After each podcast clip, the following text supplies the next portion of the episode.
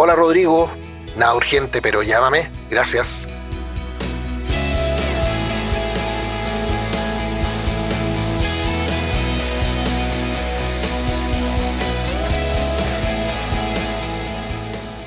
Hello, ¿cómo están?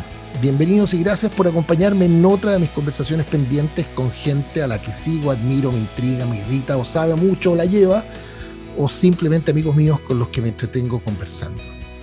Esta vez le dije que no era urgente, pero que por favor me llamara a Rodrigo Jordán. Yo no sé si ustedes saben que el Everest, con toda su complejidad y la fascinación que produce, con las miles de personas que a esta altura ya lo han subido, pero en realidad tiene tres caras el Everest. Y hay solo tres seres humanos que han sido capaces de subir el Everest por sus tres caras. Dos de ellos son Sherpas. El tercero es un chileno y se llama Rodrigo Jordán. Rodrigo Jordán es un empresario, un profesor universitario, un emprendedor social, fue director ejecutivo de Canal 13, un hombre destacadísimo y con un currículum de esos de los que saben y la llevan. Dejo con ustedes al notable Rodrigo Jordán.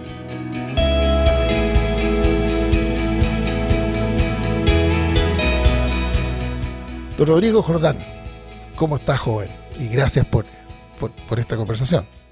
No, muy amable, muchas gracias a ti Darío por invitarme, un placer en estos días estamos conversando tú y yo porque si no hubiera sido por la pandemia yo estaría en Groenlandia, haciendo una expedición a la montaña más alta de Groenlandia, que quedó postergada para el próximo año, pero, pero yo sigo haciendo montañismo por esa experiencia, por esa experiencia. ¿Qué montaña es esa, eh, Groenlandia? el, nombre es irrepetible, porque tiene un nombre danés totalmente irrepetible, pero queda en el noroeste de Groenlandia, que es un gran parque nacional gigantesco, de los grandes parques nacionales más grandes del mundo, en pleno glaciar.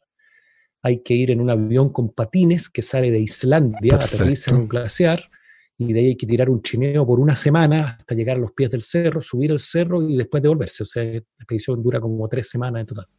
¿Cómo ves tú la dualidad entre lo que es un explorador y un aventurero casi? Eh, uno ve muchos de estos personajes eh, eh, históricos a los que uno admira mucho o creció leyendo sobre ellos, fascinado con su historia, desde, no sé, Scott y en fin, la gente que iba a los polos, Shackleton, que uno puede decir exploradores, están testeando los límites de, pero también tenían algo de aventurero, o sea, eh, como que había una, cosa de búsqueda de gloria, lo que es, lo más humano que hay. Quien el que decía que la gloria es lo único que no, envejece. Eh, y en búsqueda de gloria hacían, bueno, el Quijote andaba en eso también, ¿no? Desfaciando en tuertos, pero era búsqueda de gloria. Mientras otros se conforman con ínsulas, a los anchos, ¿no? Eh, bueno, esa búsqueda de gloria nos entrega a la humanidad cosas muy notables, pero como que la palabra aventurero tiene como una connotación de frivolidad. ¿Cómo, se da esta mezcla? Porque yo veo las cosas que hacen, los riesgos que asumen, los límites a los que llegan, las incertidumbres que asumen, y, claramente la primera observación es, no son normales estos señores.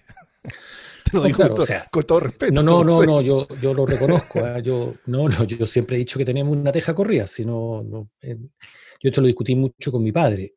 Mi padre decía que lo que hacíamos nosotros era totalmente irracional. Mi hermano, con quien nos queremos mucho y somos grandes hermanos, con mi hermano Pablo, siempre ha dicho que lo que nosotros hacemos es una locura, porque es de aventura. Cosa distinta es hacer eh, un excursionismo y ir de excursión por dos semanas a la cordillera y estar en Patagonia y hacer senderismo o trekking en Nepal, eh, porque ahí no hay riesgo. Nosotros en, esto arriesgamos la vida, de verdad. O sea, no, hay que, no hay que sacarle el cuerpo a eso. Eh, pero yo creo que la, la, exploración tiene que ver con ir a lugares desconocidos. ¿sí? Ojo que tampoco es tan desconocido porque hay otras culturas que ya estaban allí. Los primeros exploradores del Amazonas conocidos para se refiere a los españoles, pero ya había gente viviendo y siguen viviendo en el Amazonas. Pero, pero en general es algo desconocido, es algo incierto. La aventura tiene que ver con esta um, tomada de riesgos, ¿sí? Eh, que son muy importantes. Y allí eh, hay un,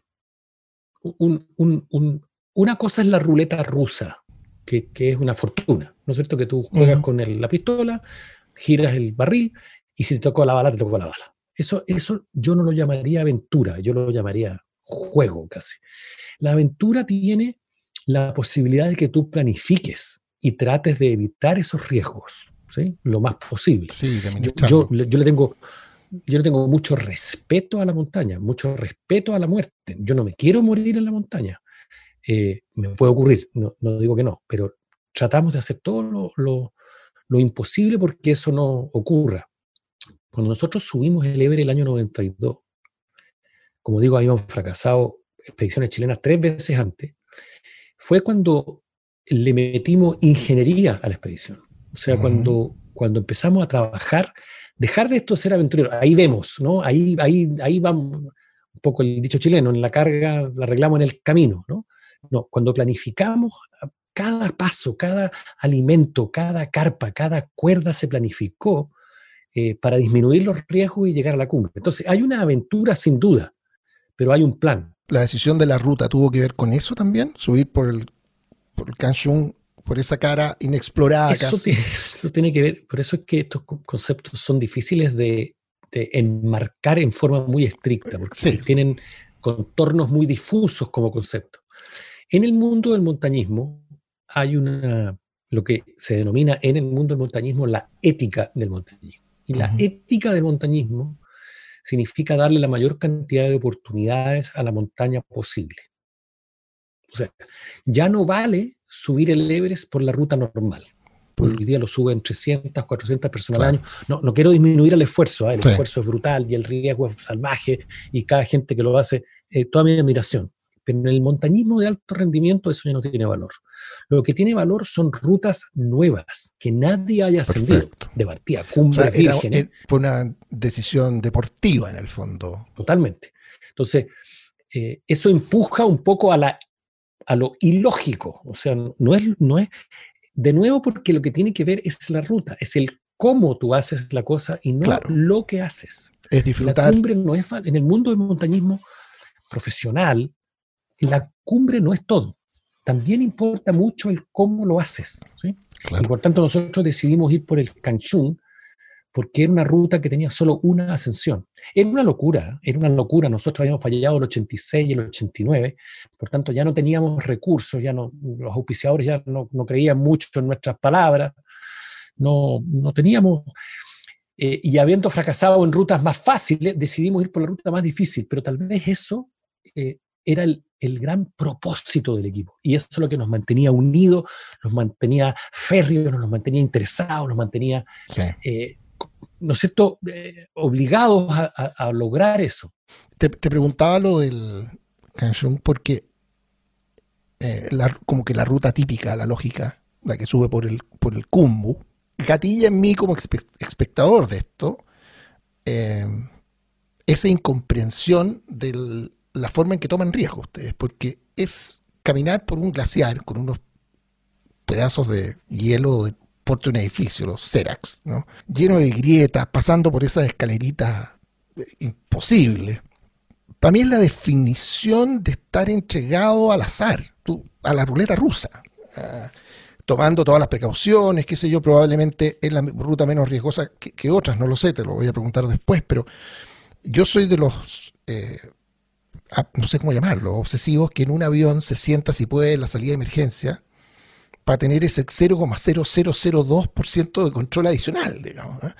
Eh, la idea de, exponerme a algo sobre lo que no tengo ni un control, como es cruzar el, el eh, es la definición para mí de ruleta rusa. cuando pienso en otras rutas que tienen otras dificultades, digo, bueno, pueden ser muy difíciles, habrá más frío, no tengo idea cuáles son los desafíos, pero como que desaparece eso las avalanchas. Eh, en fin. No, a ver, aquí hay un, tema que es bien importante. ¿ah? O sea, si tú no estás dispuesto a correr algún grado de riesgo, no te vayas a meter. entonces no vaya a la montaña. Claro. Simplemente. Y, esa es la discusión que yo tenía con mi papá.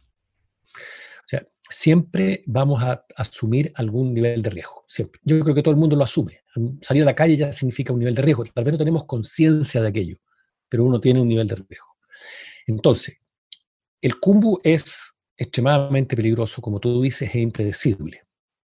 Eh, yo he estado varias veces en el kumbu y varias veces hemos hecho los distintos tipos de comentarios. Un poco que la ruta que se escoge a través del kumbu no es la más adecuada, porque se van por la parte que es un poco más fácil, que se carga a un costado y que tiene peligro de avalancha. Dicho y hecho, en el 2015 cayó una avalancha, Mató un montón de gente. 15 escaladores, una, tragedia. Eso cae de luz en el fondo. Exactamente. Entonces, ojo con lo peligroso y lo difícil. Algunas veces lo que es más difícil es menos peligroso. Depende más de la técnica. Exactamente. Canchún era eso, esa pared. una cosa es la ruta, pero la otra cosa son los horarios. Los horarios de esto es que nosotros salimos a las 12 de la noche y estamos arriba a las 6 de la mañana, con las temperaturas muchísimo más bajas. Por tanto, la probabilidad que ocurra una avalancha es más baja. No es cero, pero es más baja. Es más baja. Y finalmente, pasamos por el cumbo las menos veces posible. Antiguamente, la gente iba muchas veces al campamento 1 y al campamento 2 para hacer aclimatación, para adaptarse a la altura. Entonces pasaba por el Cumbu muchas veces. ¿Y cómo lo hacen ahora? Nosotros decidimos cambiar eso. Vamos a adaptarnos en otros cerros, en cerros muy cercanos al Everest, pero finalmente por el Cumbu, en la última expedición yo pasé una, dos veces, para arriba y dos veces para abajo. No más. Ah, claro, si uno, yo recuerdo haber leído el libro de Krakauer sobre esa dramática eh, expedición del año 96, creo que era. Y efectivamente, subían y pasaban el cumbu para arriba para abajo cinco veces, una, cosa, una locura. Ya, eso es, el, riesgo lo, Entonces, lo acotan. Eh, o sea, uno está, va, va en el K2, por ejemplo, la segunda montaña más alta del mundo, que es una expedición extraordinaria que hicimos. Subimos la arista sur-sureste, primera ascensión mundial de esa arista, no, no lo había hecho nadie antes. Y creo que hasta el día de hoy no lo ha hecho nadie después, no, no estoy tan seguro de eso, pero si es que tiene una ascensión más. El peligro de avalancha era diario. Y escalamos de noche, durante toda la expedición. Nos levantábamos a las 11 de la noche. O sea, la, cara por la que subieron el K2 tenía un peligro, bueno, tenía el mismo riesgo que la ruta típica, o, en parte fue una... Tenía un poco menos porque era una arista. Entonces, cuando estás sobre la arista misma, las avalanchas caen por debajo tuyo, no hay nada que te caiga por encima. Claro. Pero era más técnicamente más exigente por eso es que es una ruta un poquito más segura, pero más difícil. O sea, suben como en, diagonal respecto de Abruzzi, creo que se llama la... La Abruzzi se llama la ruta, la ruta típica que, es como tutto dirito desde el Exactamente. Esta es, una, esta una arista, es una arista, claro, perpendicular a esa, que se junta con la ruta normal en el último campamento, un lugar que se llama El Hombro, el 1800 metros. Esa pequeña llanurita que hay antes de empezar a subir. Oye, y volviendo al, al, Everest, la, expedición del 86, cuando falleció Víctor Hugo eh, Trujillo, ¿esa por dónde era? ¿Por, por, por qué acá? Era por el Collado Norte. ¿Por el Collado Norte? por, el, ¿Por el Northeast Ridge, que le llaman? Claro, exactamente. Perfecto. Por donde tú subiste hace poco de nuevo, entonces. Sí, tu, última subida del Everest fue por ahí. Nosotros fuimos 30 años, fuimos, fuimos ahora el 2016, 30 años después de esa primera expedición. Perfecto. Eh, para volver a subir la ruta y, y sepultar como Dios manda a Víctor Hugo. A Víctor Hugo. Que, que, fue una de las cosas más emocionantes que yo he hecho en mi vida. Nosotros en 1986 la aproximación a esa montaña es por China, por el Tíbet. Una caminata gigante. Se entra por el glacial del Rongbuk oriental y se monta un campamento base avanzado, o campamento 3, a los pies del Collado Norte. El Collado Norte es lo que da inicio a la arista noreste que tú mencionas. Perfecto. Eh, y Víctor Hugo falleció en, ese, en esa ascensión en el Collado Norte. Cayó una avalancha, cayó con la avalancha y murió instantáneamente. En el Collado mismo, no en el, no en el, no en el, no en la arista allá arriba. No, no, saliendo del collado, ellos estaban acampados en el collado y saliendo del collado hacia la propia montaña, claro. cayó una avalancha, se desprendió por debajo de él una avalancha y cayó, ¿eh? pasando por una, una por, Por debajo de él. Ah, o sea, no lo aplastó una avalancha, sino que él se, se, dio el piso Él cayó con ella, cayó con ese 700 metros. De hecho, de hecho lo encontramos, el cuerpo. No, no quedó sepultado, quedó encima, pero cayó 700 metros y como iba con una mochila cargada con equipos de oxígeno, etc. Ah, y cayó hacia el final del glaciar, en hacia el inicio del glaciar. Hacia el final del glaciar, exactamente, hacia el final del glaciar. Ah, ok. Encontramos el cuerpo, lo recuperamos y lo semi-enterramos debajo de la pared norte del Changsé, que es el, otro cerro del Collado. El Collado es la parte más baja que hay entre dos montañas, entre el Everest y el Changsé, que es el pico norte. Y 30 años después volvimos a esa expedición. Yo no tenía mayor desafío de subir el Everest de nuevo, si se podía bien, pero si no, no era importante. Lo importante era...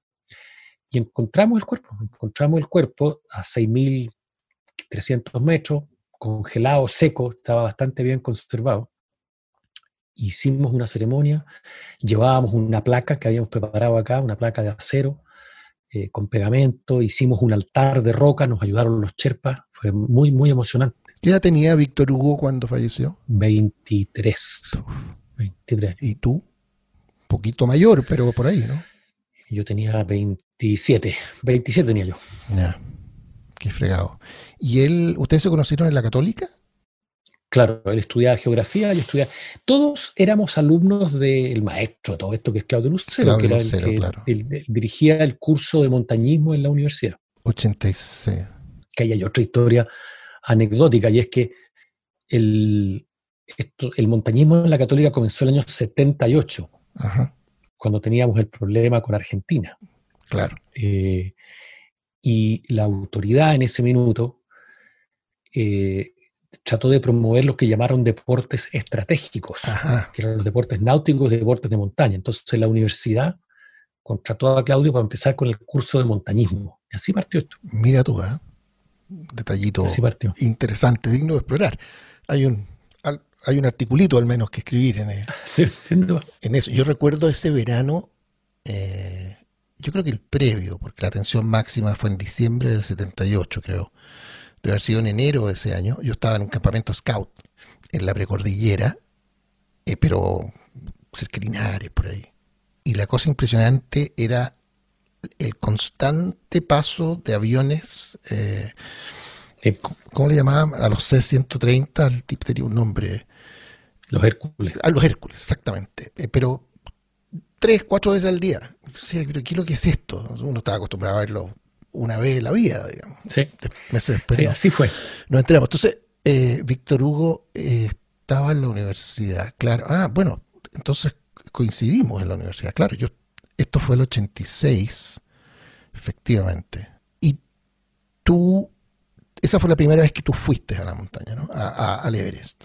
Claro. Esa, perfecto. Exactamente. Y fuimos por, cosa que ya no se hace, fuimos por Beijing, porque como era por el lado chino, eh, hoy día se entra desde Nepal, se cruza la frontera y se entra al lado chino, pero en ese momento estaba cerrado el puente de la amistad y entramos desde Beijing y fuimos a Chengdu, en Suichan, y finalmente llegamos al Lhasa, y después de Lhasa anduvimos 700 kilómetros por caminos de tierra, o sea, la pura aproximación al cerro demoró 15 días. Oye, y volviendo, volviendo atrás, entonces, porque eh, una, una cosa es la motivación, si la búsqueda de gloria, la exploración, pero una cuestión distinta al final es que más allá de la disposición al peligro, que es un acto de, voluntad, no estamos hablando de una patología, no, no estamos hablando de, de, gente que busca el riesgo per, per, se, hay, hay un problema objetivo, que es, por decirlo de manera muy burda, el estrés. O sea, hay que tener la capacidad de manejar el, riesgo en sus consecuencias fisiológicas, porque si, si, uno no es capaz de controlar la mente, en definitiva, que es súper difícil, y es víctima del pánico, no tiene vuelta. ¿Cómo, ¿Cómo, es esa dimensión del asunto? Porque al, final el, el, evitar el peligro es una cosa tan, tan profunda nuestra. O sea, es la, una de las dos cuestiones más básicas en la naturaleza, en la vida. Billones de años de, historia. Sobrevivir, evitar el peligro, reaccionar ante el peligro, de manera automática, incluso los seres humanos. Tenemos un sistema límbico que se encarga de eso. O sea, estamos preparados para evitarlo y reaccionar ante el peligro. Y, reproducirnos. Esos han sido los dos grandes negocios. Eh, aquí hay que administrar el peligro venciendo toda clase de resistencias naturales, digamos, en nosotros. ¿Cómo, cómo, cómo es eso? ¿Hay, ¿Hay una disposición mental especial que te hace posible una actividad así? ¿Son distintos en, esa, en ese plano? A ver, yo, yo no he hecho una introspección muy psicoanalítica de todas estas cosas respecto de mí mismo, ¿eh? pero yo creo que tenemos ciertas características de las que tú mencionas, que somos capaces de aislar las cosas, de tomar las cosas con tranquilidad. Te voy a, contar la pregunta al título, pero hay una escena en, en el K2 cuando ellos vienen bajando de la cumbre y Miguel Purcell colapsa. Em, y yo estoy en el campamento base y hablo por radio. Y esto quedó grabado en, televisión. Es de las cosas más impresionantes que, yo he visto. ¿ah? Para serte franco, hay 20 minutos ahí que, son para hacer una película en sí misma. Ya te voy a hablar de las películas inmediatamente, pero em, yo, yo mirando el video después, yo mirando el video después de cómo yo reaccioné frente a eso, me pregunto si tú no tienes razón. O sea, hay algo en nuestra personalidad que nos tomamos las cosas con calma. a ver, espérate un poquito. Tú me dices, ¿me, explico? No, no, no caemos en pánico. No hay espacio para la histeria. No hay, no. Pero, pero por eso digo que alguna dimensión psicológica hay. Y, y, si alguna vez hacemos psicoanálisis te podría contar. Pero la otra razón fundamental, creo yo, son dos. Una es la preparación. O sea, de verdad son horas y horas de preparación, donde discutimos todo. Mira, yo, siempre cuento esta anécdota. Nosotros las linternas frontales tienen dos pilas, ¿cierto? Las del, las del casco. Las del casco. Nosotros damos vuelta a una pila para que no se vaya a prender durante el día que está en la mochila por casualidad. claro. Que se puede prender. Y en la noche, entonces sabemos cuál, porque oscuro, tenéis que abrir la linterna, cambiarla de lado la pila y volver a, ¿no? Me refiero con eso con los detalles que estamos preocupados para no tener inconvenientes. Entonces, eso te ayuda mucho. Eh, en la NASA dicen que el plan, y esto, Apolo 13 es la película mm. Por antonomasia de esto, el plan no es lo importante, es el ejercicio de planificación de todas las posibles escenarios que ellos se pusieron. Aquí pasa lo mismo. El entrenamiento. Entonces, tenemos un, trabajo muy riguroso, muy disciplinado, muy metódico de, cada uno de, las, de los posibles escenarios que podemos tener. Eso es uno. Y lo otro, que tú en tus momentos de angustia, porque igual en una expedición de 60 días, de nuevo en el K2, habíamos llegado a la expedición, habían pasado dos o tres días, estábamos empezando a movernos del campamento base a la base de la arista de escalada, o sea, todavía no, realmente no empezábamos la escalada y nos encontramos con un par de cuerpos humanos, de, escaladores que habían fallecido y las avalanchas lo habían botado. Por supuesto, estaban muertos de la temporada anterior, pero es un espectáculo bien brutal, dantesco, por decirlo de alguna forma. Eh, entonces, uno le llega eso, le impacta, se, le, se da cuenta de que puede dejar la vida aquí. Y lo que hacemos nosotros es conversarlo. En vez de comértela solo, entonces yo me, reconocí tu vulnerabilidad. ¿Sabes que me asusté? En realidad, súper fregado esta cuestión. Estoy Y, y, se conversa. Entonces tú confías en el otro. Y el otro te dice, ya, tranquilo, Rodrigo, vamos a salir adelante. Eh, ¿Me explico? O sea, lo del trabajo en equipo no es solo del trabajo del que tú haces una pega o haces otra pega. También tiene que ver con una apoyo emocional respecto de ese equipo. Y, esos dos elementos ayudan muchísimo. Sí, y además que a diferencia de... Estaba pensando en Alex Honnold, este hombre que hace free solo y sube con los dedos paredes de roca. Increíble. O sea, yo para serte franco, eh, además creo que sufro de vértigo. O sea, yo a tres metros de altura me... ¡Ah! Eh, no lo logro imaginar. Por eso cuando te mencionaba estas escaleritas que usan para cruzar el Cumbu en, el, en, la ruta esa típica de Lers, no me imagino cruzando por, sobre ese abismo que hay debajo. Pero, pero eh, este personaje Alex Holland, creo que se llama Free Solo su, su, su, documental. Que puto digo, a mí me angustia verlo, eh, pero él tiene un momento de pánico. Hay un, hay un momento exactamente, exactamente, en el capitán. Hay un momento en que, él es víctima del pánico, parado ahí en una cornisa que, le cabe un tercio del pie. Eh, y el fulano hace el ejercicio de recuperarse, eh, que es de las cosas más difíciles. O sea, una vez que el pánico se, te mete un poquitito, volver al control debe ser de las cosas más, más, más difíciles. Eh, casi como hay que ser un, un, meditador de, toda una vida para tener esa capacidad de controlar tus pensamientos. Yo creo que pasa mucho eso. Te insisto, yo no, no he hecho, tal vez lo debería hacer, no he hecho una introspección exacta, pero tú hablas de meditación mucha gente habla de meditación. Eh, cuando uno camina, y esas caminatas de aproximación son de 10 días, 15 días, 80 kilómetros, eh, tú vas caminando fundamentalmente solo. O sea, vas con tus compañeros, pero uno va una hora más adelante, otro va una hora más atrás, de repente compartes con alguno, pero vas fundamentalmente solo. Entonces, caminar ocho horas al día pensando es una forma de meditación, es una forma de encuentro contigo mismo.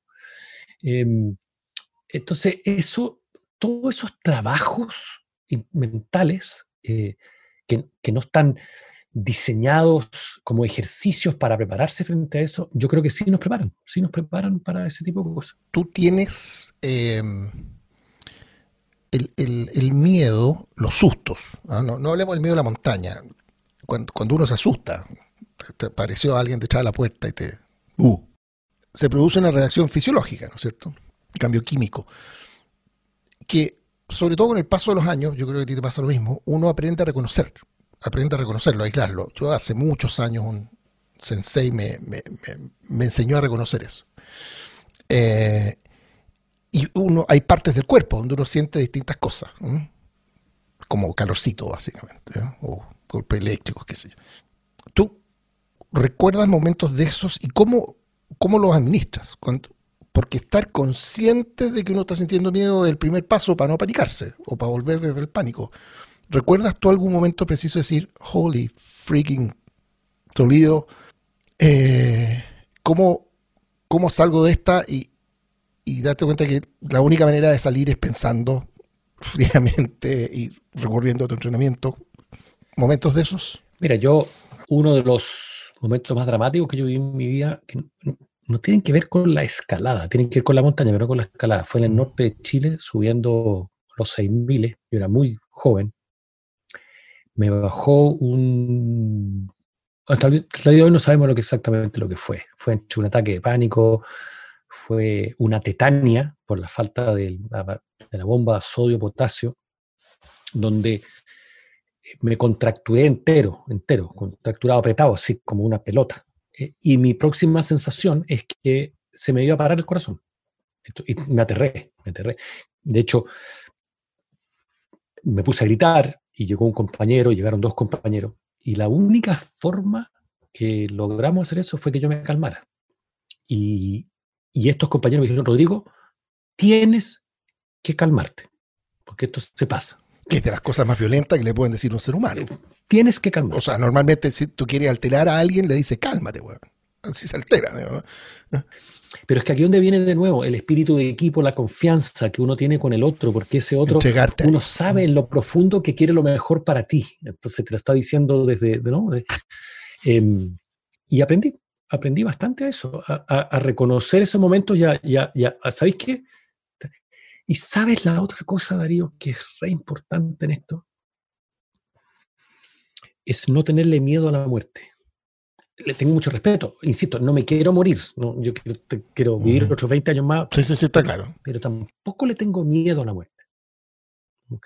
No, no, es, es parte, y eso nos pasó mucho en Asia y en África y en los países que son más pobres, donde la muerte es una cosa cotidiana. A mí me mm. impactó mucho el, el Everest cuando subimos el año 92, cuando volvimos a Katmandú, uno de los cherpas que andaba con nosotros llegamos a Katmandú, teníamos que estar un par de días antes de tomar el avión, etc. Vuelve al día siguiente al hotel y me dice, murió mi hijo. Y me lo dijo con una calma, o sea, como, como un niño pequeño de dos años de edad, eh, durante la expedición. Eh, como, como una cierta, voy a decir una palabra dura, como una cierta cotidianidad de que la mm. muerte es parte de la vida. Nosotros en el mundo occidental como que hemos perdido eso. No, te recuerdo una frase muy terrible de una novela que decía, describiendo el ambiente de pobreza en India, creo que era, que alguien le explicaba a otro, no sé, es la vida la que se les hace dura, con la muerte lidian a diario. Mm, sí, sí. Entonces, a mí me ha tocado, producto de la montaña, ver eh, y, lidiar mucho con la muerte y lo vemos más como una parte más de la vida, finalmente. Mm, mm. Sí, o sea, al final hay una pelea con el cerro, pero la pelea, es, la palabra pelea es súper inapropiada, pero, pero hay una batalla que está dando en la cabeza, en definitiva, y yo creo que en eso tener este, el plan ayuda mucho. Eh, estos son, son, son, son, son solo experiencias personales. ¿ah? Yo no, no, quiero hablar por, por el mundo del montañismo, son experiencias personales. Como yo he sido la mayor parte de mi vida jefe de la expedición, tengo mucha responsabilidad y por tanto tengo mucho trabajo en las expediciones. Em, cuando mis papás fallecieron, que fueron los momentos más duros de mi vida, yo debo haber tenido 32, 33, mis padres fallecieron en un accidente aéreo, eh, yo me refugié en el trabajo. No, no me di espacio de, de, tristeza, de pena, que por supuesto las tenía, pero como estaba totalmente ocupado, no, no, no, le daba espacio a mi mente. Muchos años después tuve un caso muy fuerte con la muerte de mi papá, como 10 años después. En las montañas pasa un poco lo mismo. ¿ah? Estáis tan preocupados, ya mañana tienen que salir estos al campamento 2, pero falta, espérate, entonces los clavos que, pero los tornillos, ¿y cuántos metros de cuerda hay? ¿Y hay de 10 milímetros o de 8 milímetros? Entonces, ah, y ojo que hay que pedir que vengan a traer las verduras porque hay que pedir, ¿me, explico? No te puedes dar el lujo de... Es mucho trabajo en una expedición grande. Eh, y uno, y uno se refugia un poco en eso para no darse tiempo a pensar en los peligros que está ocurriendo y en los dramas, etcétera. Oye, volviendo a ese incidente que tuviste en el, en el norte, eh, tú describiste dos problemas. Un problema físico primero, te agarrotaste completo y después te vino el pánico porque sentiste que te iba a morir, que se te iba a parar el corazón, ¿no es cierto? El segundo, nos contaste cómo se resolvió. tus amigos te dieron calma, you got your shit together y, y te recuperaste. Pero la cuestión física, eh, ¿cómo se, cómo se desenredó eso? ¿Estabas deshidratado? ¿Qué, qué, no, no, yo simplemente, simplemente me, pusieron una camilla porque nadie, éramos muy jóvenes, nadie sabía, no teníamos médico, nadie sabía lo que me estaba pasando. Em, y me bajaron, me bajaron eh, en una camilla eh, de noche, mil o mil quinientos metros. Y la verdad es que la recuperación no fue por la bajada, fue por el agua con sal que me dieron. Porque porque me daban agüita para tomar. Eh, no te decía que me da un poco vergüenza contar el cuento, porque yo he subido dos, tres cerros en mi vida, pero a mí me pasó una cuestión rarísima. En realidad no, no es misteriosa, tiene, tiene una explicación. Subiendo al, al provincia, la idea era hacer provincia y después atravesar al, al San Ramón. Eh, desde la subida me sentía rarísimo, así como, como mareado, no estaba deshidratado, me había preocupado mucho de hidratarme bien. Llegué apenas, apenas al Naranjo, que por los que no han subido esos cerros es como la primera meta, ¿no? ¿Cuánto será eso? ¿Una hora? ¿40 minutos? No, sé. Llegué destruido. Y, y, fíjate que yo lo cuento esto siempre porque para mí grafica lo que son los riesgos de la montaña. Íbamos con amigos preparados para una cuestión de tres días. Con trampa, más porque unas mulas habían llevado las mochilas, las cosas más pesadas. Y y yo, cuando llegué al Naranjo, estaba completamente agarrotado. Y no era un problema físico normal. Y no estaba deshidratado. Y he hecho un nudo. Esa cuestión que tú moví este dedo y te viene un calambre en el estómago, en las costillas. No, una cuestión feroz. No podía seguir. No me podía volver. No les quería fregar el paseo al resto y esta típica cosa que los que vivimos en la ciudad no sospechamos, del otro lado del cerro había una tormenta que te la regalo. como yo no me atrevía a, bajar, porque no podía, nadie, nadie decía nada, pero todos nos dábamos cuenta del problema. Eh, yo decía, yo me, tiro a cruzar. Además, esto fue comienzo de, de marzo, verano, íbamos con polita, qué sé yo, la ropa pesada. O sea, todos los errores del caso. Yo decía, si yo me tiro a cruzar, voy a quedar parado entre aquí y el provincia, se mete, se, se mete esa tormenta para acá y hoy es el primer gil que muere en marzo de frío. Bueno, afortunadamente venía bajando una persona que no tenía agua, se acercó a nosotros y resultó ser conocido y bajé con él. Y lo que a mí me había pasado, fíjate, es que yo había bajado muchos pesos los meses previos. Cuando llegué a la clínica, eh, me hicieron los exámenes y me dieron un diagnóstico rarísimo. Me dijeron insuficiencia renal aguda. Esperaba que me dijeran cualquier cosa. Lo, que pasa es que aparentemente cuando hay insuficiencia renal, la sangre pierde la capacidad, el cuerpo, de eliminar crea, la creatinina. Ya, la ¿Ah? creatina. La creatina. Eh, y yo tenía exceso de eso. En el fondo me estaba comiendo los músculos y me, intoxiqué. ¿eh? Aparentemente ese era mi problema. Pero como un cerro, claro, yo lo, yo los disfruto mucho porque están aquí, son los que vemos todos los días, ¿no es cierto? Pero, pero en la nada, y uno comete un error y, toma una mala decisión después y te podéis complicar en serio. Sí, pues no. No, sí, el, montañismo tiene, tiene mucho peligro, pero ojo, ¿ah? Eh, esto lo enseñó Claudio Lucero, nos dijo, mira, em, la montaña ha sido como es siempre. mucha gente en los, medios periodísticos dice, la montaña es traicionera porque cambia. Sí, pero ha sido siempre así. O sea, siempre a el día con sol y a la de la tarde una tormenta brutal. Entonces, ¿qué te obliga a andar con una parquita extra de pluma en la mochila? ¿sí? Entonces, eh, y eso para mí tiene una comparación con el ser humano que es muy dura contra el ser humano. La montaña no miente, ah. el ser humano sí. Nos contamos cuentos y nos creemos los cuentos. La montaña, la montaña es, puedes, puedes ponerle características humanas, puede ser temperamental, puede ser, ¿no? Eh, diversa, en fin, pero no miente. Siempre ha mm. sido así. En, en, mm. cambio, el ser humano miente. Eh, y eso hace que sea más difícil cuando uno tiene desafíos de, humanidad que desafíos de naturaleza, creo yo. Sí, no, eso de creerse los cuentos es un riesgo. Piensa tú, yo me he dedicado gran parte de mi vida a la política, así que se te da esta cuestión de que siempre es necesario tener un relato, que es una palabra elegante para cuento.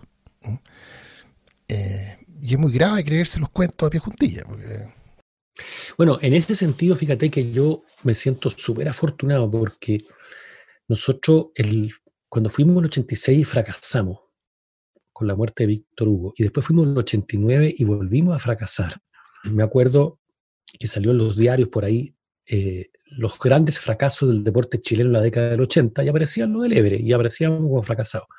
Y después llegamos a la cumbre del 92. Entonces vivimos lo del fracaso y lo del éxito total, porque cuando llegamos a la cumbre, eh, Carabineros nos fueron a buscar al aeropuerto y hubo una parada por la Alameda y llegamos al Congreso, en fin, es una cosa bien, bien extraordinaria.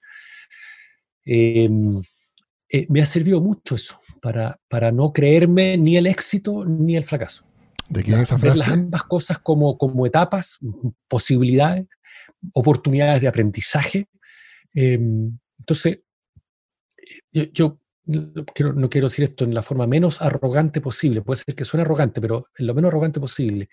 Yo ya fui famoso, entonces cuando ya fuiste famoso ya no, no te preocupa, ¿no? Mm. se, terminó eso.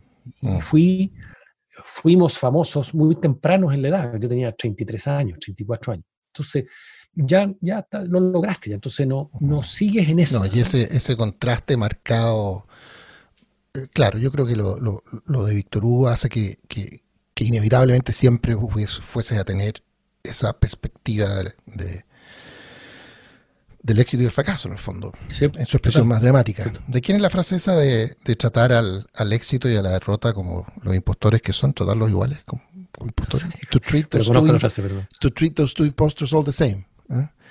Eh, el éxito y, y la derrota.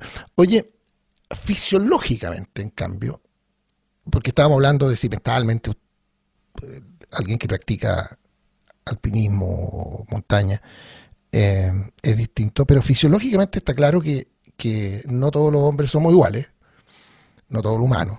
Eh, yo, por ejemplo, recuerdo haber visto en ese documental sobre el K2, que para los que no lo hayan visto, hay que verlo, es absolutamente... ¿Puedo meter una cuchara ahí? Perdón, No, es que esto es importante porque eh, acabamos de lanzar, y volvamos al tiro sobre el tema, pero esto es importante decirlo, acabamos de lanzar en el sitio de Vertical, www.vertical.cl, muy fácil, una biblioteca virtual donde estamos poniendo todos los documentales, de, paulatinamente, ¿eh? ah, todos los documentales que hemos hecho a lo largo de la vida, eh, gratuitamente para que los puedan ver, etcétera. Y el último que pusimos, tú lo nombraste anterior, es una expedición que hicimos a las Georgias del Sur siguiendo los pasos de Shackleton. Entonces, eh, van a estar ahí y ahí va a estar el del K2, eh, disponible gratuitamente para que lo puedan ver. Ah, pero perdón, es que mencionaste, hicieron una expedición a las Georgias del Sur. He hecho varias. Eh, siguiendo la ruta del mismísimo Ernest Shackleton. Sí, esta fue específica del año 98. Estaba hablando con el ser humano que más copias de Endurance ha regalado a la historia de la humanidad. Yo he regalado 300 copias. No, podemos hablar de Shackleton mucho, mucho, todo lo que tú, todo lo que tú quieras, pero... Eh, em, a la isla Elefante no llegaron, ¿no? Sería mucho. No, el año 98, el año 98 hicimos una expedición, eh, invitado por la National Geographic, a tratar de rehacer los pasos de Shackleton eh, en la isla Georgias del Sur cuando él llega en el James Caird. En busca de ayuda. cruzan la isla en 30 horas. Ya.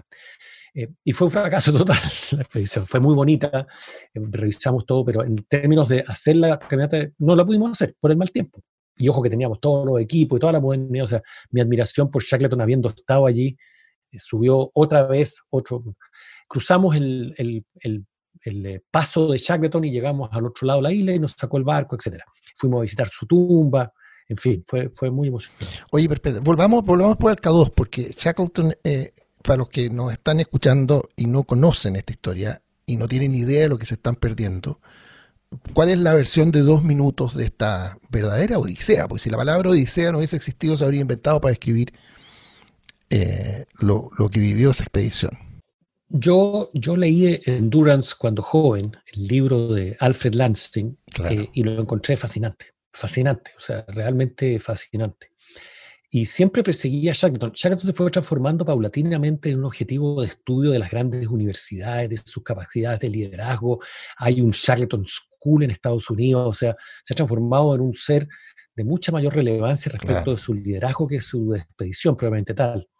Eh, he visto todos los documentales, todas las eh, dramatizaciones de su historia, etc.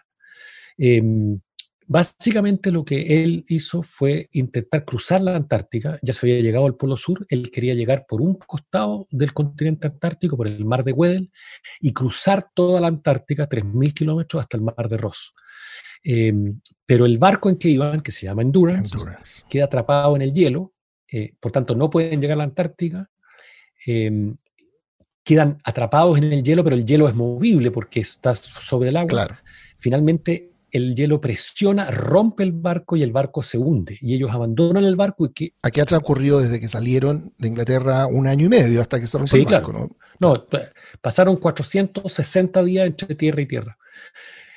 Eh, el barco se hunde, entonces siguen, rescatan los botes que los ponen sobre el hielo, los tratan de tirar, pero es un trabajo imposible, así que quedan a la deriva flotando en un iceberg de hielo eh, por otros dos meses hasta que finalmente eso se mueve de vuelta hacia el norte y finalmente tiran los botes al agua, reman siete días y llegan a la isla Elefante, que es un peñón en la punta, puntita de la península antártica. Húmedo al 100%, el 100% del tiempo.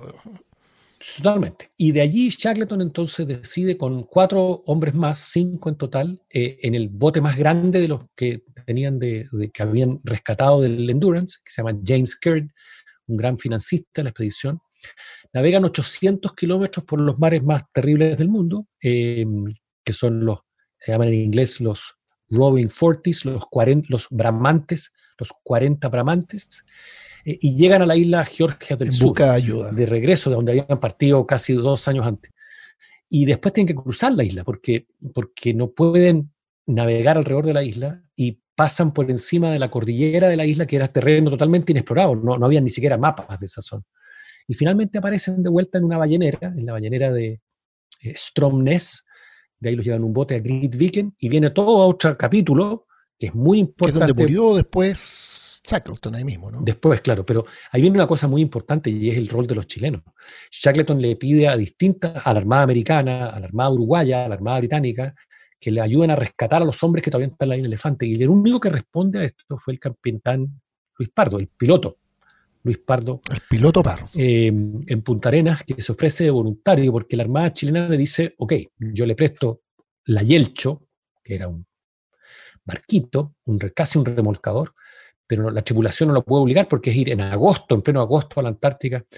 Y Piloto Pardo dice, yo voy, yo, yo me ofrezco y van la tripulación chilena y llegan y los rescatan a todos con vida.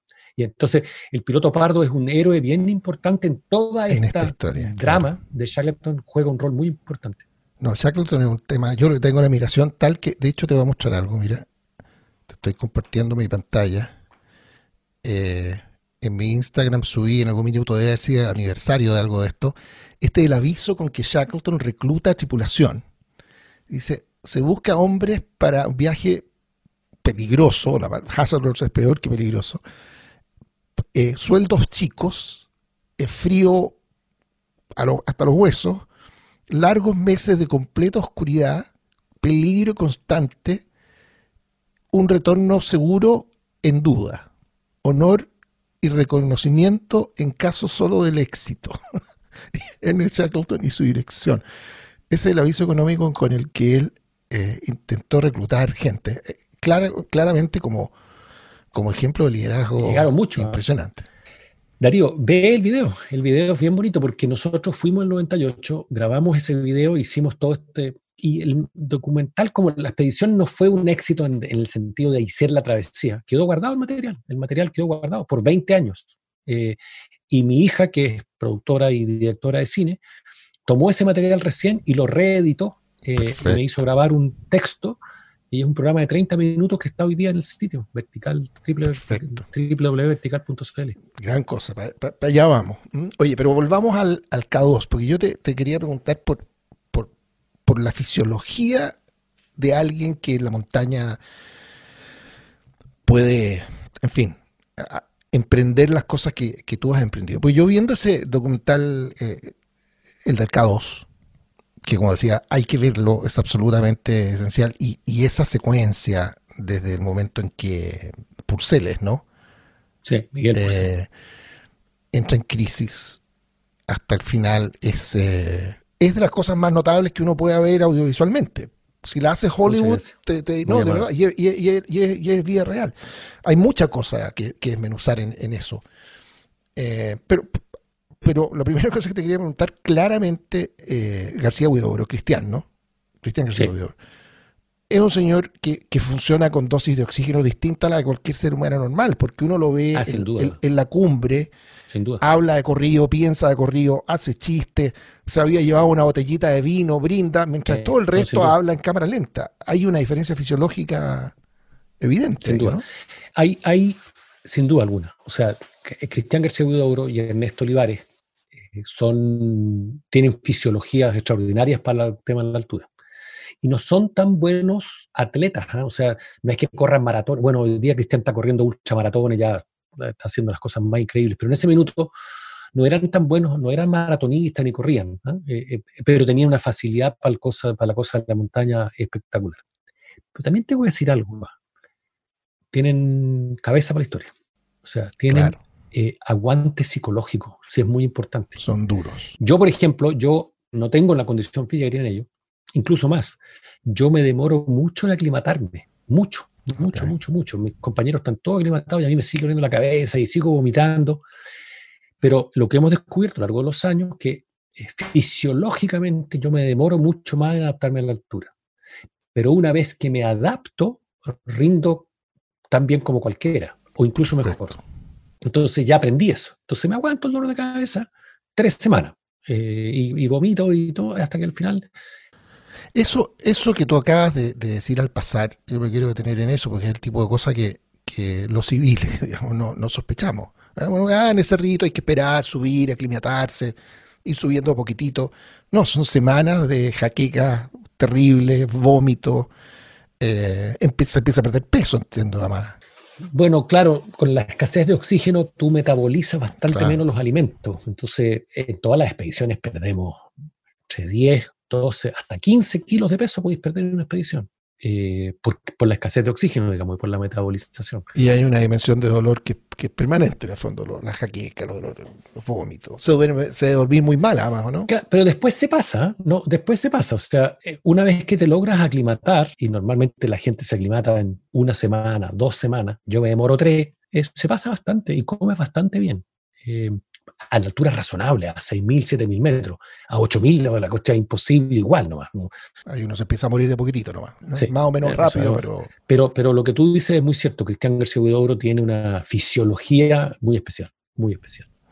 Y, se produce ese momento en que lo que a mí me llama, eh, o sea, no me llama tanto la atención porque se conoce tanto relato parecido, pero lo más impresionante para déjame refrasearlo, lo que mejor describe el nivel de agotamiento y el, final de la historia para mucha gente en la montaña, cuando no es una avalancha, cuando no es un Serac que te aplastó, es ese agotamiento total que simplemente se te apagó la luz.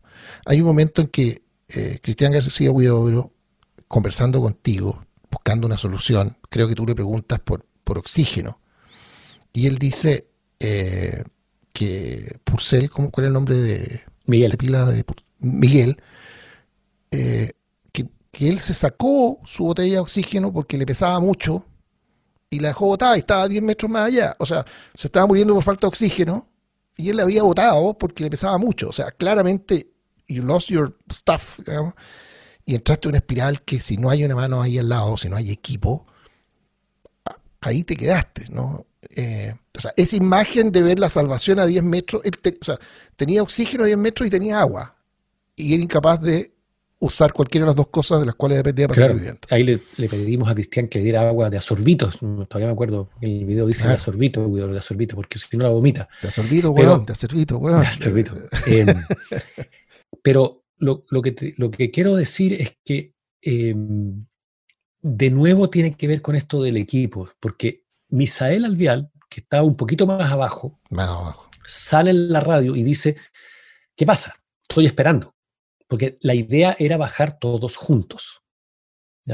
Y eso es una cosa, Darío, que es muy importante esto, porque esto lo habíamos discutido. Acá en Santiago, subiendo los cerros de entrenamiento, Misael bajaba los cerros muy rápido y los bajaba rajado. Entonces, antes que el resto. Antes que el resto. Entonces yo un día le dije, mira, Misa, está bien, yo entiendo, entiendo la razón, porque mientras más rápido bajes, más rápido estás fuera de peligro y, más rápido está hecho el cerro, lo entiendo. Pero en nuestra escuela de pensamiento bajamos todos juntos. Y tu obligación es esperar al que venga más lento. Lo podía apurar y le podía decir, oye, baja más rápido, baja más rápido, todo lo que tú queráis, pero bajamos todos juntos. Y eso él lo hizo carne en el momento más. Llegó al depósito donde había un pequeño anafre con unas ciertas cuestiones y se puso a esperar.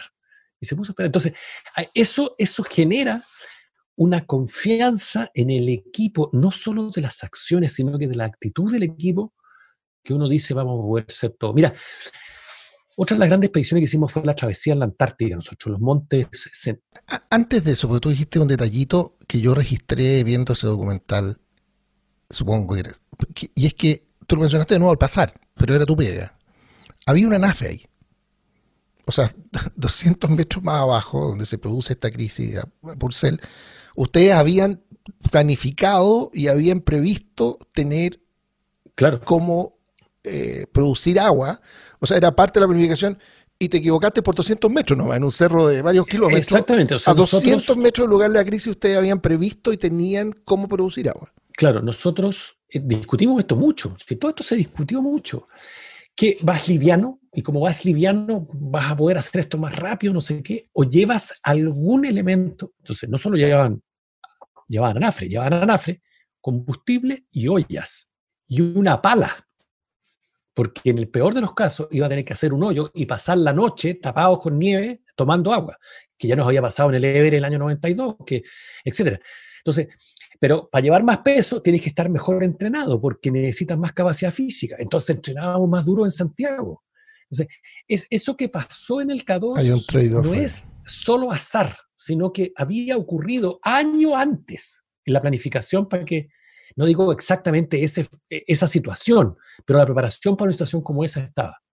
¿Sí? sí, y en algo que nunca dijimos cuando empezamos a hablar del K2, en un cerro que debe ser el que más vidas cobra, creo recordar que en la época que ustedes lo subieron, eh, por cada tres que lograban subir y bajar, uno moría en la montaña. Era, una proporción atroz. Claro, eh, yo no sé la estadística hoy día. Cuando nosotros fuimos, exactamente esa estadística, 148 habían llegado a la cumbre y otros 47 habían muerto. O sea, uno de cada tres. Uno de cada tres. O sea, es peor, dos por uno. Qué brutal. O sea, absolutamente brutal. ¿Y ustedes eran cuántos en la expedición? Nueve. Doña responsabilidad la del jefe de expedición, ¿o no? Sí, sí. Sí, sí. Por eso, por eso no me extraña cuando al final hay una imagen muy cortita, muy respetuosa del pudor del jefe de la expedición, con quien estamos hablando, en que tú estás llorando, pero de esos llantos apretados. Sí, claro, sí, uno se emociona. que se te ve desahogando la tensión de no sé cuántos días. ¿eh? Además, es una situación muy difícil porque tú estás 24 horas despierto. Yo estuve 24 horas despierto, o sea, no dormí nada eh, por mientras que todo esto ocurría. Entonces se te va juntando la presión, se te va juntando la angustia, no das rienda suelta a esa emoción porque tienes que tener control para dar instrucciones, para proponer, etc. Pero al final, cuando ya están salvo, ya soltáis todo. Claro, claro. Ese, e, ese llanto en realidad se, produce de vuelta en el, en el campamento base. El campamento base. Es distinto al llanto de emoción en, en, en, la cima. Claro, totalmente. el, relajo se produce abajo. Totalmente totalmente.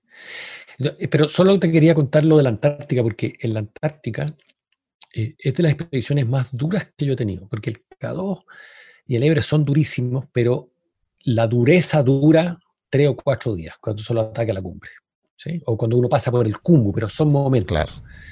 En la Antártica estuvimos 60 días expuestos. ¿eh? Pasaba cualquier cosa y no teníamos cómo salir. Entonces, la tensión en la Antártica fue mucho más grande, porque además no teníamos ayuda, no teníamos cherpa, no teníamos un campamento base donde replegarnos, íbamos avanzando. Recorrimos 400 kilómetros en 54 días y tirábamos los trineos. Entonces, todos los días, eso era mucho más exploración que montañismo. Eh, íbamos recorriendo terreno totalmente desconocido. Y pasamos tantas dificultades, y esto no lo digo desde la arrogancia, lo digo desde la confianza, que en algún momento dado yo dije, ¿sabéis qué? Lo que nos tire la Antártica, esto ya llevamos un mes de la expedición, lo que nos tire la Antártica vamos a ser capaces de resolverlo. Así que no tengamos más angustia, vamos a llegar al otro lado, porque teníamos que llegar, porque si no, no salíamos. ¿eh? O sea, la, verdad que estábamos siempre preocupados de que si no llegábamos al otro lado, no teníamos cómo salir. Em, y yo al mes dije, ¿sabéis que lo que pase aquí lo vamos a poder resolver entre nosotros cuatro? Y no lo digo desde la arrogancia, ¿no? sino que lo digo desde la confianza de ese equipo. se, entiende, se entiende, se entiende muy, muy, muy bien. Oye, em, volviendo a lo, a lo de la fisiología, yo de esa expedición del 92 conocía porque lo conocí en básicamente en lo público, como se dice, ¿eh? a Juan Sebastián Montes, en, los 80, sí, sí, sí. Él era un dirigente muy destacado universitario de, de lo que era Unión Nacional, que después se transformó en Renovación Nacional. Eh, entonces, obviamente estaba muy preocupado seguir la pista él en esa, en esa expedición. Eh, y yo después nos perdimos la pista, no, no, no, creo haber vuelto a hablar con, Juan Sebastián. Él en definitiva subió al, subió, hizo, hizo cima en el Everest, en esa expedición del 92, pero entiendo que en algún minuto hubo que tomar una decisión, ahí me pierdo yo en, los detalles, eh, en el momento que tienen que decidir quiénes en definitiva suben, eh, en que entiendo que, no sé si, no, es alcaricello, es una decisión que tienes que, que, tienes que tomar tú en ese caso responsablemente. Eh, ahí no me acuerdo si se decidió que él no subía o él subía sin oxígeno. ¿Cuál es, cuál es ese...? A ver, nosotros, ese, porque se hacen varios intentos en la cumbre, en ese intento que era el último y no había otro porque no había ninguna posibilidad, habíamos decidido que íbamos a ir a la cumbre dos de nosotros, Cristian García Huidobro y yo. Y nos iban a apoyar hasta el último campamento Cristian Buraquio y Juan Sebastián Montes. Ese último campamento está... A 8.000 eh, metros en el Collado Sur. En el Collado Sur. Y, para lo que les guste, o sea, en el fondo, ahí es donde se junta la pared, el canchún que ustedes subieron, con la pared por la que sube normalmente la gente que atravesó el cumbo para subir. Exactamente. ¿eh?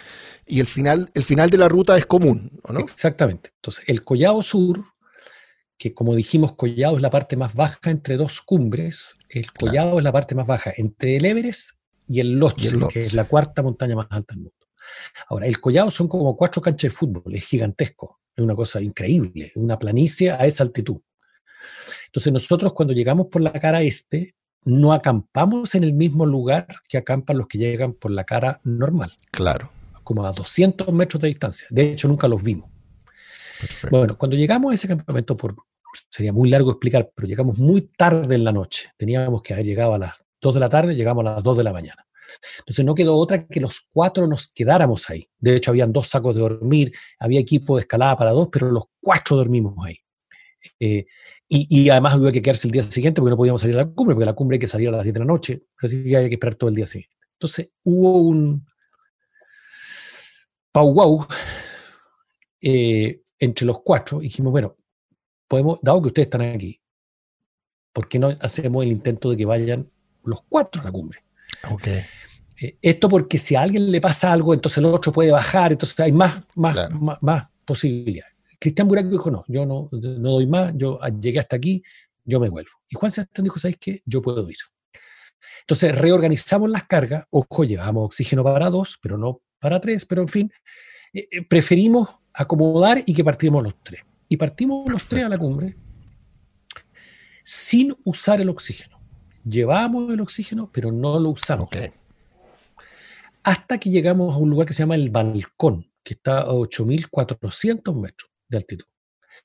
Y en el balcón... Vamos No, porque te iba a pedir si puedes escribir gráficamente lo que es estar parado ahí, porque entiendo que para un lado tenía un país, para el otro otro. En ambos casos es una caída de miles de metros. El balcón es justo antes de la arista final. La arista es lo que tú dices. La arista tenía 3.000 metros para el Tíbet y 3.000 metros para el Nepal. Entonces el balcón está justo antes, hay una roca donde uno como se puede, hay un espacio de, no sé, 2 o 3 metros cuadrados de una pieza, digamos, del tamaño de la pieza, donde tú podís tomar agua, descansar, cambiarte el equipo de oxígeno. Y en el balcón nos pilla un Sherpa que viene desde el lado de la ruta normal.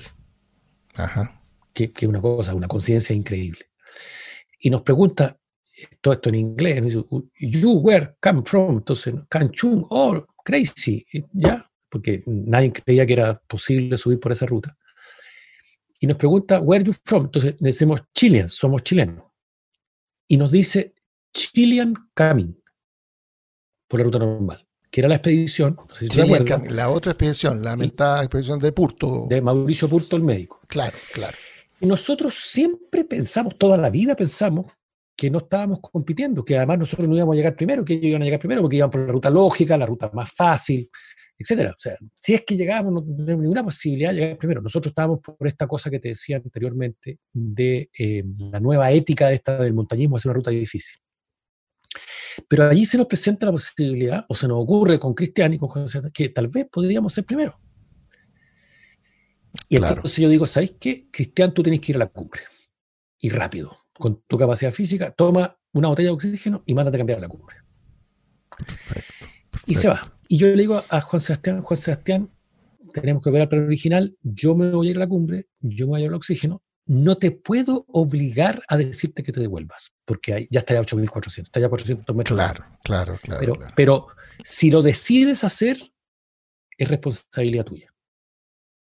Si querís subir a la cumbre sin oxígeno, échale para adelante, pero es responsabilidad tuya. Yo no, no, no, te puedo pedir ni que sigas ni que te devuelvas. Yo debiera decirte te devuelves, porque, porque eso es lo que corresponde hacer. Pero y hemos llegado hasta aquí, no, no puedo. Y le digo, le digo, le digo en inglés, you're on your own, está, dependiendo de ti mismo, sube sin oxígeno. Eh, y me dijo, voy a seguir. Oye, y para graficar la gravedad, ah, ahí, ahí él toma la decisión de seguir. No, para graficar, al menos a mí me, se me viene solamente lo, lo seria de esa decisión. Eh, la cantidad de gente que tiene problemas de vuelta y que en ese tramo, porque ahí están a muy pocos metros de la cumbre, 200, 300, 400, algo así, ¿no? Claro. A la bajada no logra bajar y se queda ahí. Yo me acuerdo en ese libro de Krakauer, en que el líder de la expedición, que era Rob Hall, se llama, creo que era un australiano, neozelandés, no, no sé dónde, neozelandés, aparentemente con uno de sus clientes, por acompañar al cliente que no podía bajar, terminó terminó muriendo él también, y hay un diálogo ahí que corrígeme, en un minuto desde abajo por radio lo intentan de convencer, es decir, oye, baja tú, este señor se va a morir de todas maneras, no tiene sentido que se mueran los dos, baja nomás, déjalo ahí, y él contesta, sí, estamos los dos escuchando por radio. Brutal, brutal. No, brutal. O sea, ese es el tipo de decisión que está en juego cuando tienen este diálogo con, con Juan Sebastián. Ahora, ojo que cuando él me dice que él va a ir, yo digo, ok, yo voy a subir con oxígeno. Los, los, los oxígenos tienen reguladores para el flujo de oxígeno. Claro. Uno, dos, tres o cuatro litros por minuto.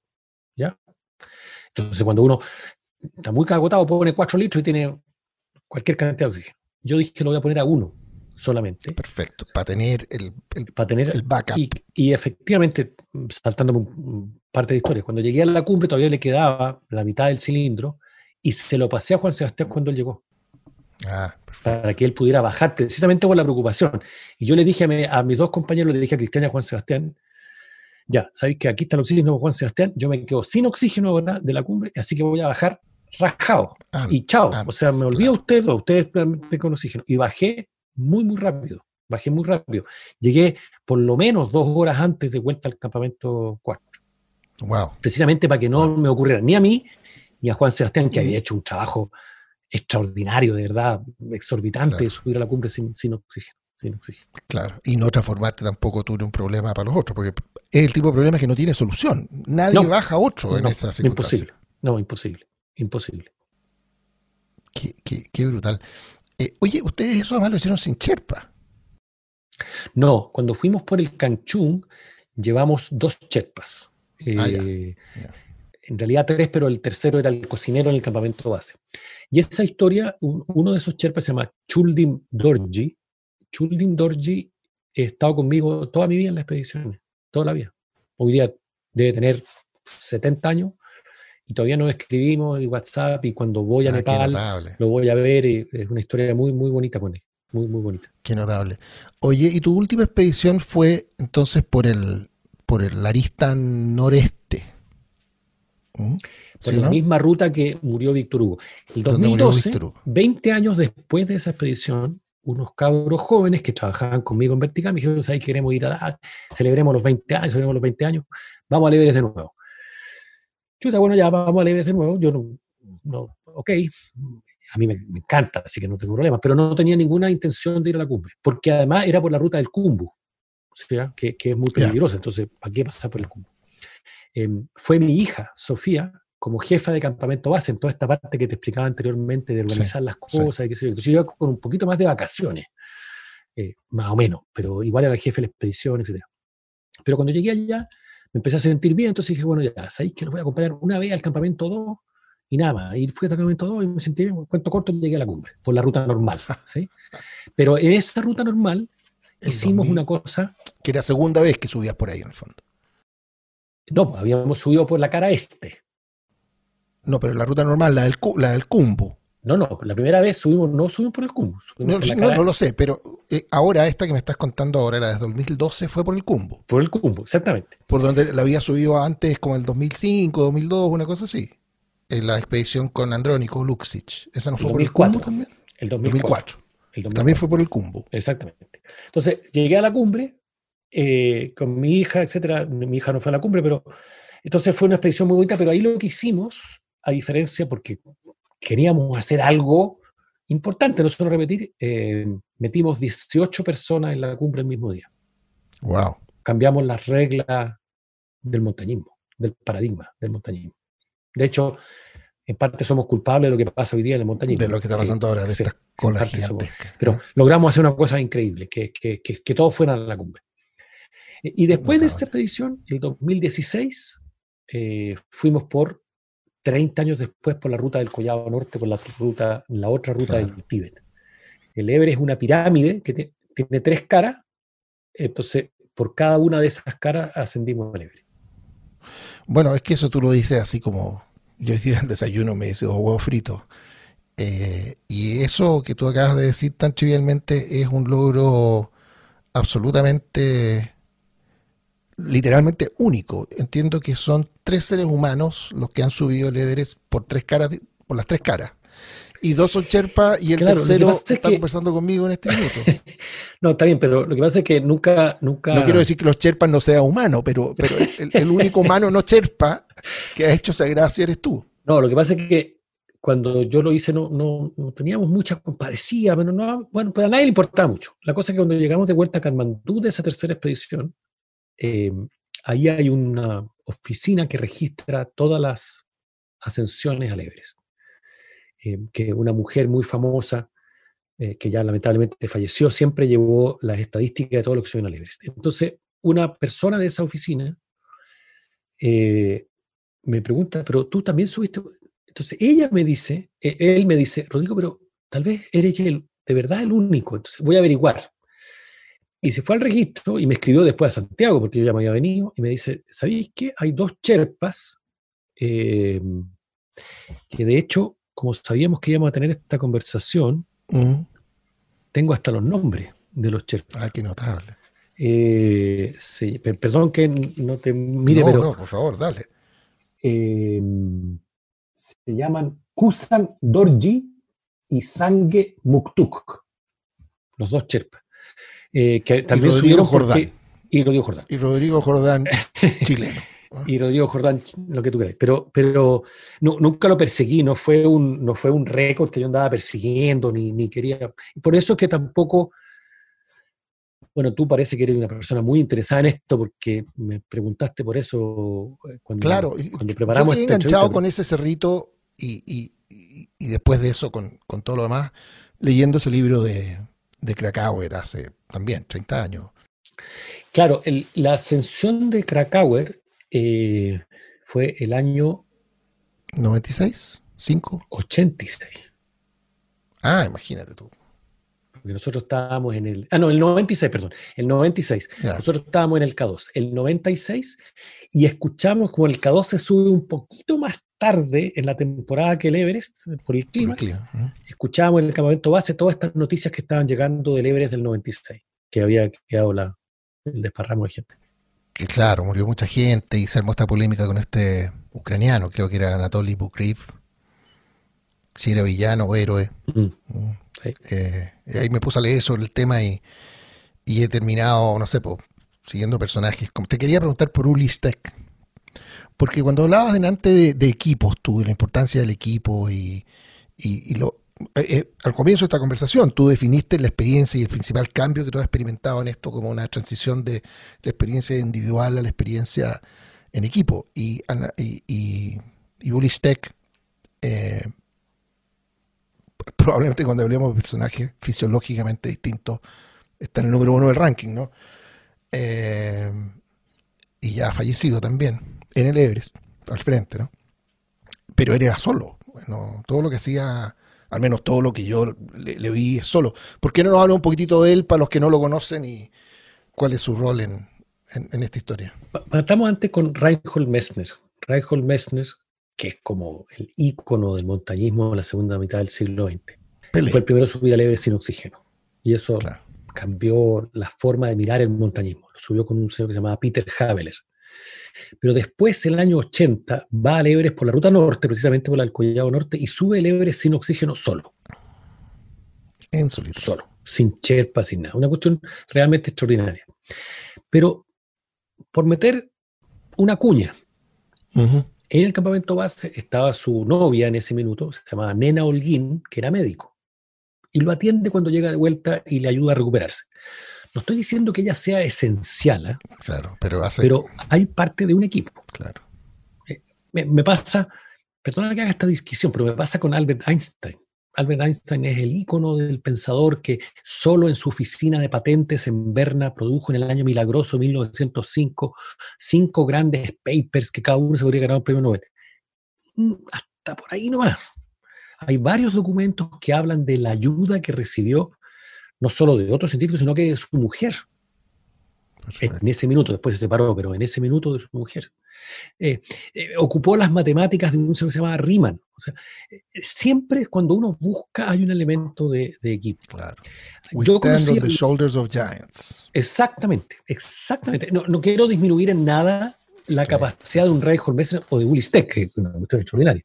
Pero a mí me tocó el 2012 cuando iba a la cumbre del Everest, en esa expedición donde subimos 18 personas, ir con Ulistec al lado, el día de la cumbre. Exactamente, subimos ese día. Fue la, vez, fue la vez que él subió el Everest. Sí, y lo subió sin oxígeno. Entonces, no, no, no repito, no le quiero quitar en nada la capacidad. Y yo iba al lado con una botella de oxígeno, o sea, no, no era comparable. Pero la ruta había sido abierta por la gente, nosotros estábamos allí, son todas cosas que lo acompañan, que habla de... Eh, tenía un equipo abajo en el campamento base salvaje. claro. Eh, pucha, Darío, no, no, quiero quitar en nada la capacidad de estos seres que son realmente extraordinarios, pero el elemento de equipo está siempre presente y, y muchas veces no reconocido mediáticamente. Eh, bueno, yo cuando iba llegando a la cumbre, porque yo iba delante de Uli, ¿sí? le iba marcando la huella, de hecho. Cuando iba llegando a la cumbre del Ebre, a escasos 5 o 6 metros de la cumbre, me detuve, me hice un lado y lo dejé pasar, para que él llegara primero a la cumbre que, que llegara antes que yo. Eh, y él siempre reconoció eso, siempre, siempre, después nos escribimos varias veces y nos, nos vimos un par de veces más, pero lamentablemente falleció, como bien tú dices, en la misma región, en el Cerro del Frente, en el Nupce. Sí, para los que no lo conozcan eh, y quieran ver, yo no sé si suena ofensivo porque lo digo admiradoramente, es una verdadera cabra de monte verlo subir el Aiger al trote. Sí. Eh, no, sí, impresionante. absolutamente impresionante. Oye, y a propósito de, él, y un episodio muy eh, lamentable que le, que le tocó protagonizar, déjame preguntarte por los Sherpas. Eh, con quien tienes tú una relación de vida, nos acabas de mencionar cómo con uno de ellos tienes una, amistad, un cariño de toda la vida. Eh, y claro, uno los ve siempre como estos personajes sacrificados, eh, que corren riesgos gigantescos, eh, superhombre en, lo físico, y toda la imagen y casi el 99% de lo que uno ha registrado de ellos es siempre en una relación de cooperación y de ayuda. Y existe este episodio de esta pelea en que uno los ve ah, tratando de lapidar a un par de personajes, y algún italiano, creo, ¿no? decir, una, pelea, no sé si hay otro episodio parecido, eh, como que no te calza. Eh, de ese episodio, de lo que son los Cherpas, su pueblo, su cultura, cuáles son las grandes, eh, no sé, las cosas que más te han marcado ¿qué nos podrías contar de ellos? Y, después, si quieres, desmenuzamos ese episodio. Para mí los Sherpas son un pueblo extraordinario, extraordinario, de, un sentido de vida. Bueno, son budistas, budistas lamaístas, entonces son muy religiosos, creen mucho en, en el, el espíritu, ¿no? Son extremadamente joviales, todo, todo es con el sentido del humor, todo lo toman, bueno, así es la vida. Eh, extremadamente trabajadores, o sea, tú les puedes pedir las cosas más increíbles, muy creativos, o sea, realmente eh, ah, tiene algo de Shangri-La, los Sherpas, de, verdad, lo tiene. Eh, es bien, bien impresionante. su, simpleza, su sonrisa honesta, su casi ingenuidad, de verdad, de, los temas humanos muy fregados con esto de la montaña porque saben que corren riesgos. Los cherpas, cherpas, no son más de 5.000, ¿eh?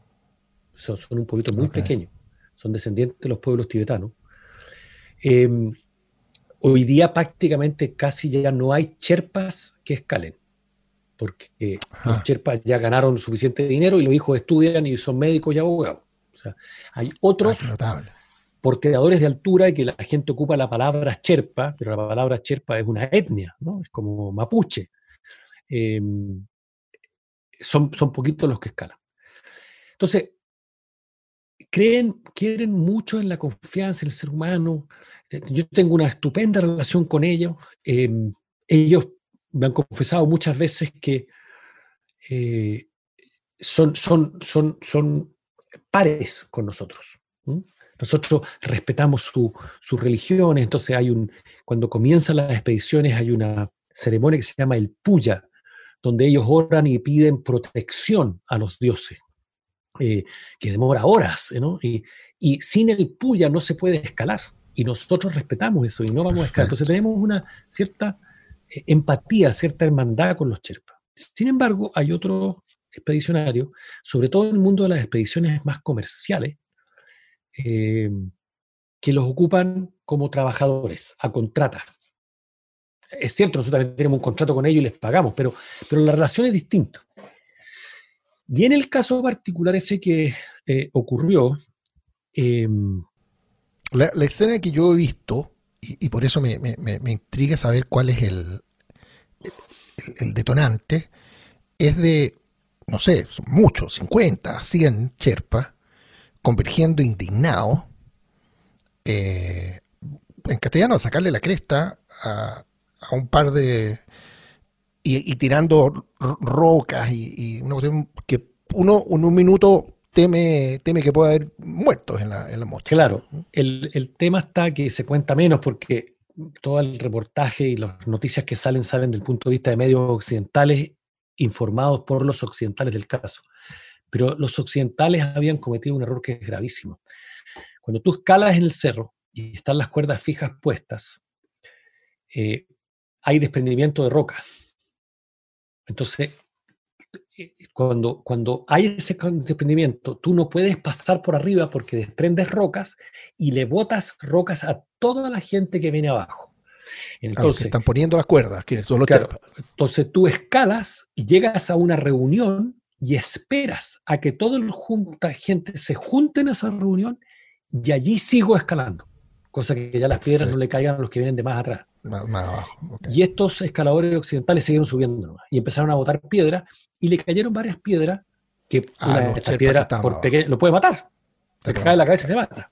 Entonces uno le cayó en un brazo. entonces es la versión que yo conozco de los Sherpas y es mm. que em, le dijeron a ellos, oiga, no, no sigan haciendo esto porque hay peligro, ya se cayó una piedra, le cayó en un brazo y los otras personas siguieron, siguieron igual. Entonces, eh, Claro, había habido un riesgo vital para los Sherpas. Estoy de acuerdo que no es para que, para que los Sherpas agarren a peñascaso a los gallos, no, estoy de acuerdo que no es para eso, pero había razón. ¿ah? Eh, eh, los Sherpas son, son budistas, son extremadamente calmados. O sea, de verdad, yo los he visto enojados pocas veces. Esa fue una. Y la otra vez fue cuando fue la más famosa avalancha, donde murieron 15 escaladores, donde el gobierno de Nepal no quería aumentar los seguros, etc. Entonces, eh, tiene una cierta justificación en el enojo de los chepas porque son un pueblo muy, muy extremadamente pacífico, de verdad. Claro. Y cuando, y cuando se enojan, se, cuando se enojaron, se enojaron en, eh, serio. Oye, eh, bueno, hemos conversado un montón de rato, la verdad, te has pasado. Yo puedo estar literalmente acá hasta las 3 de la mañana preguntándote, pero... No, no sé si la gente que escuche el podcast va a querer escuchar tanto. Pero eso, eso lo, lo, escucharán de pedacito. No, para terminar, eh, un último tema que pueda dar una hora, digamos. Cuando uno piensa en personajes como eh, Hillary, Edmund Hillary, que, fue el primero en subirlo, ¿no? hace ya, no sé, ¿qué año fue eso? El 53. 50. Eh, o Mallory, que lo intentó hace 100 años atrás y, y, murió en el intento. con la precariedad de, los elementos, de la ropa, el frío, o sea, hasta el día de hoy, parte importante de la gente que, muere en el Everest, estos 8000, es por el frío. ¿Cómo lo hacían hace, hace 100 años? Me, da la impresión, como esos documentales que uno ve de los primeros experimentos con la guerra, con la bomba nuclear, te muestran esta imagen en blanco y negro en algún desierto de Estados Unidos que los señores les ponían unos anteojos. Explotaba la bomba, el pelo, los despeinaba completo. Dice, estos pobres fulanos murieron dos semanas después. O les salieron árboles de la cara. Eh, ¿cómo, ¿Cómo te imaginas tú la experiencia de subir el Everest hace, hace unos 100 años? Fue lo de Mallory, ¿no? O sea, yo, yo encuentro que lo que hicieron las expediciones de, tú tienes razón, fue hace 100 años, el 21 fue, se cumplen 100 años de la primera expedición de Mallory, fue el 21, el 22 y el 24. Fueron tres expediciones. Ah, tres veces, perfecto. Eh, y murieron el 24 cuando, cuando desaparecen en la montaña él y Andrew Irvine, se llama su compañero joven. Eh, hay, que, hay que tener en cuenta que para ese entonces el ser humano no había llegado a esa altitud en nada, en un avión, nada. o sea, lo más alto que había llegado el ser humano eran 21 22 mil pies. Entonces, los 29 mil pies o los 8.848 metros que tiene el Everest eran realmente el espacio sideral nadie sabía lo que, cómo se iba a comportar el ser humano a ello. Nadie imaginaba. realmente era una cosa estratosférica, así de simple.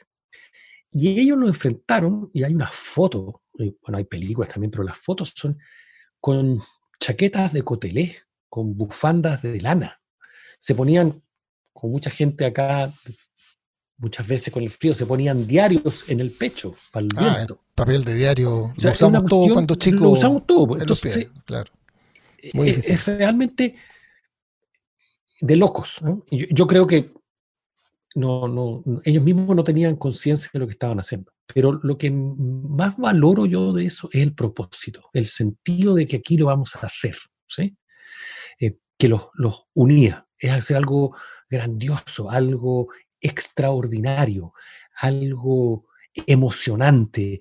Em, y eso es lo que los mantuvo a ellos siempre dedicados a, la montaña. Pero cuando yo subí, cuando yo subí el año 2016 y la misma ruta, porque ellos fueron por esa misma ruta donde murió Víctor Hugo, que nosotros hicimos el 2016, eh, es extremadamente difícil que hayan llegado a la cumbre. Tú sabes que el cuerpo de Mallory lo encontraron en el año 89. Lo encontraron, sí. Eh, nosotros hemos estado muchas veces con el escalador que lo encontró. Em, y hay una historia bien romántica, y es que él le había prometido a su mujer, por tercera vez que iba, que ahora sí que llegaba a la cumbre y que en la cumbre iba a dejar la foto de ella. Y encuentran el cuerpo, y encuentran la chaqueta, y encuentran todo, encuentran el lápiz, encuentran los anteojos, encuentran el barómetro, y no, está la foto. la foto. La foto no la encuentran. Entonces, o sea, los románticos crees que, podemos creer que puede haber llegado, pero, pero realmente es muy difícil. ¿eh? Es muy difícil porque esa ruta tiene dos escalones que se llama el primer y segundo escalón, eh, donde los chinos pusieron hace muchos años atrás escaleras de Eso te quería preguntar, ¿cómo se puede pasar el segundo escalón sin... a mí me, cuesta imaginar que era posible que lo, hubieran hecho ellos. Por eso que te digo, ¿no? yo lo pasé con los dos, las dos veces con escalera y ya me costó muchísimo. Y con el equipo actual, y con oxígeno, y con guantes, y con todo lo que tú crees. Entonces, que lo hayan hecho sin, es, extremadamente difícil. ¿eh? Claro, creo, creo que había otra, otra, eh, otro elemento de evidencia. ¿Cuál era? Puede ser que tenga algo que ver con los, los anteojos del. Claro, parece que a él lo encontraron con los anteojos de sol perfectamente enteros en su bolsillo. Lo que por un tema de horas hace suponer que ah, puede haber llegado porque si se lo sacó es porque ya no había sol. Sin duda alguna, venía bajando de noche. ¿Ah? Sí, exactamente. Em, sí, bueno, eso va a ser siempre un debate, nunca se va a saber. Un misterio, por De hecho, Hillary, volviendo a Hillary, cuando lo subió el 53, dijo, fui el primero que subí y bajé. Ah, qué bonito. O sea, le hace un pequeño homenaje a Mallory, porque él no sabe tampoco, y nadie sabe fuimos los primeros en subir y bajar el Everest hasta la cumbre. Claro, han pasado entre el 24 y el 53 pasan 30 años, 29 años. y por tanto mejora mucho los equipos, los equipos de oxígeno, etc. ¿Y cómo hasta el día de hoy no le podemos ganar al frío? ¿Cómo hasta el día de hoy no le podemos ganar al, al, frío? Uno se imaginaría que si llegamos a la luna podemos inventar un zapato que haga que los... lo que pasa es que, ojo, que hoy día con los equipos que hay, nadie se debiera congelar. Nadie se debiera congelar. Lo que ocurre pasa, entonces? es que no tomas suficiente líquido, eh, por la escasez de oxígeno tienes poca circulación de la sangre, porque no te masajeas los pies cuando corresponde, eh, en fin, porque no tomas...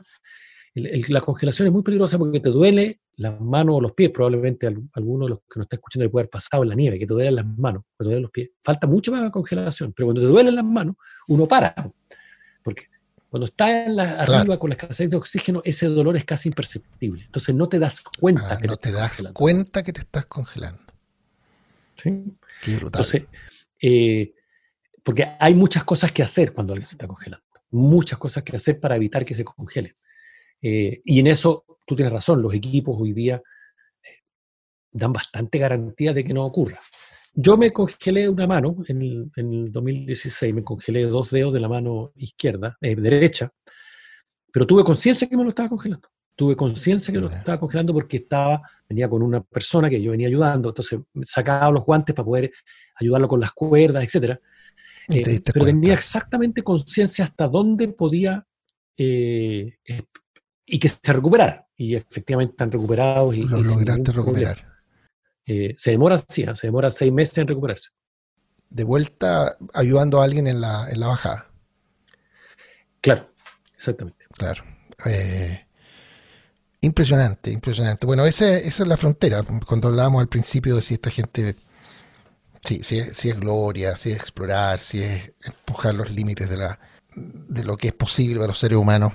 Eh, solo, solo decirte una cosa, Darío, nosotros en vertical hacemos nuestra actividad, la forma que nos ganamos la vida, es llevando a la gente a, la montaña. A, programas de entrenamiento y de capacitación, no, no para subir cerros, sino que ocupamos el aire libre como una sala de clases. Eso es lo que hacemos. ¿sí? Entonces, claro, podemos hacer incluso expediciones y llevar gente al Himalaya, pero en general salimos a la cordillera acá, en Patagonia, en la región de los lagos, en Atacama, eh, con, mucho menos riesgo de lo que estamos hablando. Eh, básicamente con prácticamente cero riesgo, eh, para que la gente desarrolle sus capacidades sociales y humanas, todo esto, trabajar en equipo, comunicación efectiva, liderazgo, en fin. Y a mí lo que más me impresiona es que yo he hecho, hace 30 años que hago estos programas, que me encuentro con mucha gente, después. Hice un programa contigo hace cinco años atrás y de repente me encuentro en el supermercado, contigo no. Ah, dice, hola Rodrigo, ¿cómo estás? siempre muy agradable. Oye, ¿sabéis qué? El viaje que hicimos a donde sea, al Villarrica, ¿sabéis qué me marcó? Por mucho tiempo hablé antes o después, era como, como una parte importante de mi vida. ¿Cuándo vamos de nuevo? Y eso es para mí muy impactante. claro. Toda la gente me dice lo mismo. Muchos han repetido el plato y han ido a, muchas excursiones y trekking pero toda la gente queda. Y ojo que cuando están en el programa no lo pasan tan bien. Pasan cansancio, pasan frío, les duele la cabeza. O sea, tienen sufrimientos, no, riesgo, pero sufrimiento. Pero la experiencia que ellos viven en esos cuatro o cinco días o una semana, los marca, los marca para siempre. Eh, y eso algo te dice de, la, de lo que pasa ahí. ¿no? Eh, yo, yo, creo que hay una parte que dices tú que, que, yo lo encuentro admirable eh, y hay otra que tú no, no vas a decir por, por, modestia, digamos, y es que efectivamente necesitamos de los otros, necesitamos, somos criaturas que estamos hechos para para cooperar, nos necesitamos para todo, para sobrevivir y para hacer grandes cosas también. Pero también necesitamos referentes. Y necesitamos gente que, esta expresión que tienen los gringos, push the outside of the envelope, que, que, que, empujen los bordes, que corran, que corran los límites. Eh, los necesitamos. Y, y, cuando alguien sube un cerro eh, que nadie ha subido, o más cerros que, o por más, por más partes que otros, ¿ah? eh, nos, nos inspira al resto de la humanidad no solo subir cerros, en, muchas otras dimensiones. O sea, yo, recuerdo que pensando en este ruso, Anatoly Bukriv, respecto al cual había una controversia gigantesca, si era héroe o villano, pero la sola contemplación de personajes que, en las circunstancias que fueran, salen en medio de una tormenta a buscar a una persona y, la, y vuelven, y salen a buscar otra y vuelven, y salen a buscar, a uno lo hace eh, mirarse introspectivamente, decir, bueno, ¿y yo estaría dispuesto a hacer eso? ¿Por qué él sí? ¿Por qué yo no? Eh, descubrimos de las cosas que somos capaces, no solo físicamente, sino que eh, en, esa otra dimensión. De hecho, hace poco descubrí el origen de la frase.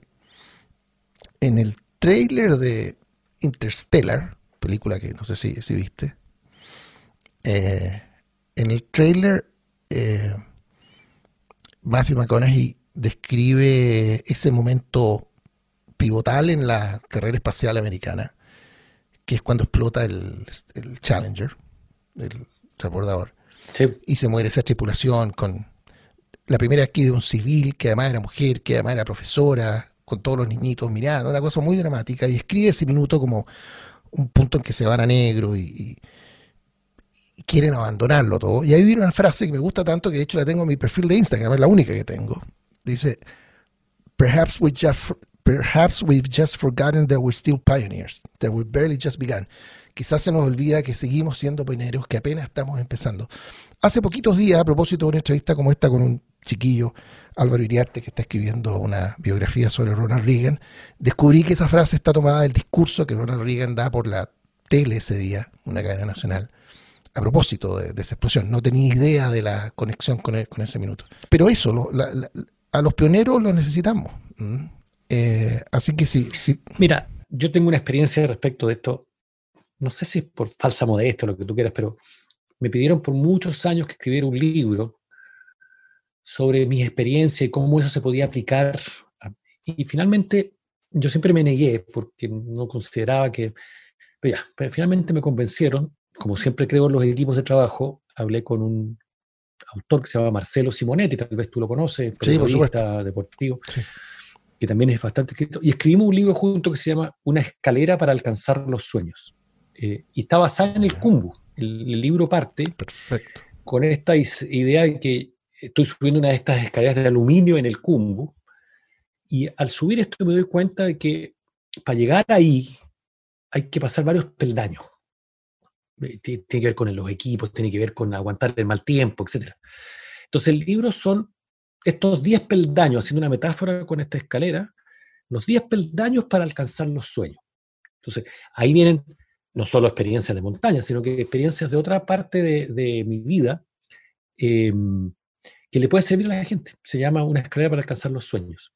Ahí puede estar en una librería, etc. Pero, pero eh, fue un trabajo que, como tú dices, eh, alguien te ayuda a sacarlo porque uno le cuesta. Entonces, con Marcelo Simonetti, que además es un gran periodista, eh, conversamos muchas sesiones de trabajo y salió esa, esa historia. Así que te puede interesar o le puede interesar a los que escuchan. Absolutamente, qué bueno que lo, que lo hayas mencionado. Y, y repite, por si alguien no lo registró, el, por favor, el, la dirección de tu sitio web de Vertical. www.vertical.cl Ahí abriendo está la biblioteca virtual donde están todas las películas. Y el libro también se llama. Bueno, entre paréntesis, ahí van a estar en esa biblioteca virtual no solo los documentales, sino que los libros de las expediciones. Lo, están produciendo en, estos PDF que producen. Ya está el de la Antártica, por ejemplo, está el de Groenlandia. Eh, todo, lo que, todo lo que hemos producido va a estar allí a lo largo de los próximos meses. Vamos a ir subiendo los distintos materiales. Qué notable, qué notable. Bueno, eh, felicitaciones eh, por, por, lo que has hecho inspirando a mucha gente y trabajando en equipo con mucha gente que a ha inspirado a otros. Estas cosas tienen siempre ese ripple effect. Eh, Pay It Forward, ¿cómo se llama la película? nunca sabe hasta dónde llega la, la, inspiración que, que, produce. Y algún proyecto, tú nos contaste que de no ser por esta pandemia, habría estado en, en, Groenlandia, pero ¿algún otro proyecto en, el horno? No, o sea, nosotros en Vertical siempre estamos pensando en expediciones. como te digo, esta de Groenlandia quedó postergada por un año, porque vamos a ir el próximo año a alguna parte. Pero la verdad es que hoy día, y esto lo comparto con Claudio Lucero, em, incluso he llevado un poco más al extremo lo que hablábamos. Ya no, no me preocupa tanto el lugar, no, no, no es tanto la montaña, sino es con quién voy a ir. Perfecto. Entonces, eh, la gente vertical, Eugenio Guzmán, eh, Gabriel Becker, etcétera, me dicen, Rodrigo, vamos a quién va. Nosotros, ya, entonces voy. Me, preocupa menos ¿ah? la meta, sino que con quién voy a ir a vivir esa experiencia. Eh, entonces, no, te puedo decir dónde vamos a ir, pero que vamos a ir a alguna parte. Pero, pero que va a ser un grupo choro. sí, no nos cabe ni nada. Ya, Rodrigo. Don Rodrigo, muchas gracias. No, está muy bien, Darío. Muchas gracias. Muy amable. Gracias por tu tiempo y esta, y esta conversación. Muy buenas noches. Gracias. Gracias, amigos, por haber compartido esa conversación. Un nuevo capítulo de Nada Urgente, pero llámame cada lunes en la noche. La edición de sonido fue de Marcela Vega. La música de Nada Urgente pero Llámame es It's Possible de Dan Philipson. Un abrazo a todos. Chao.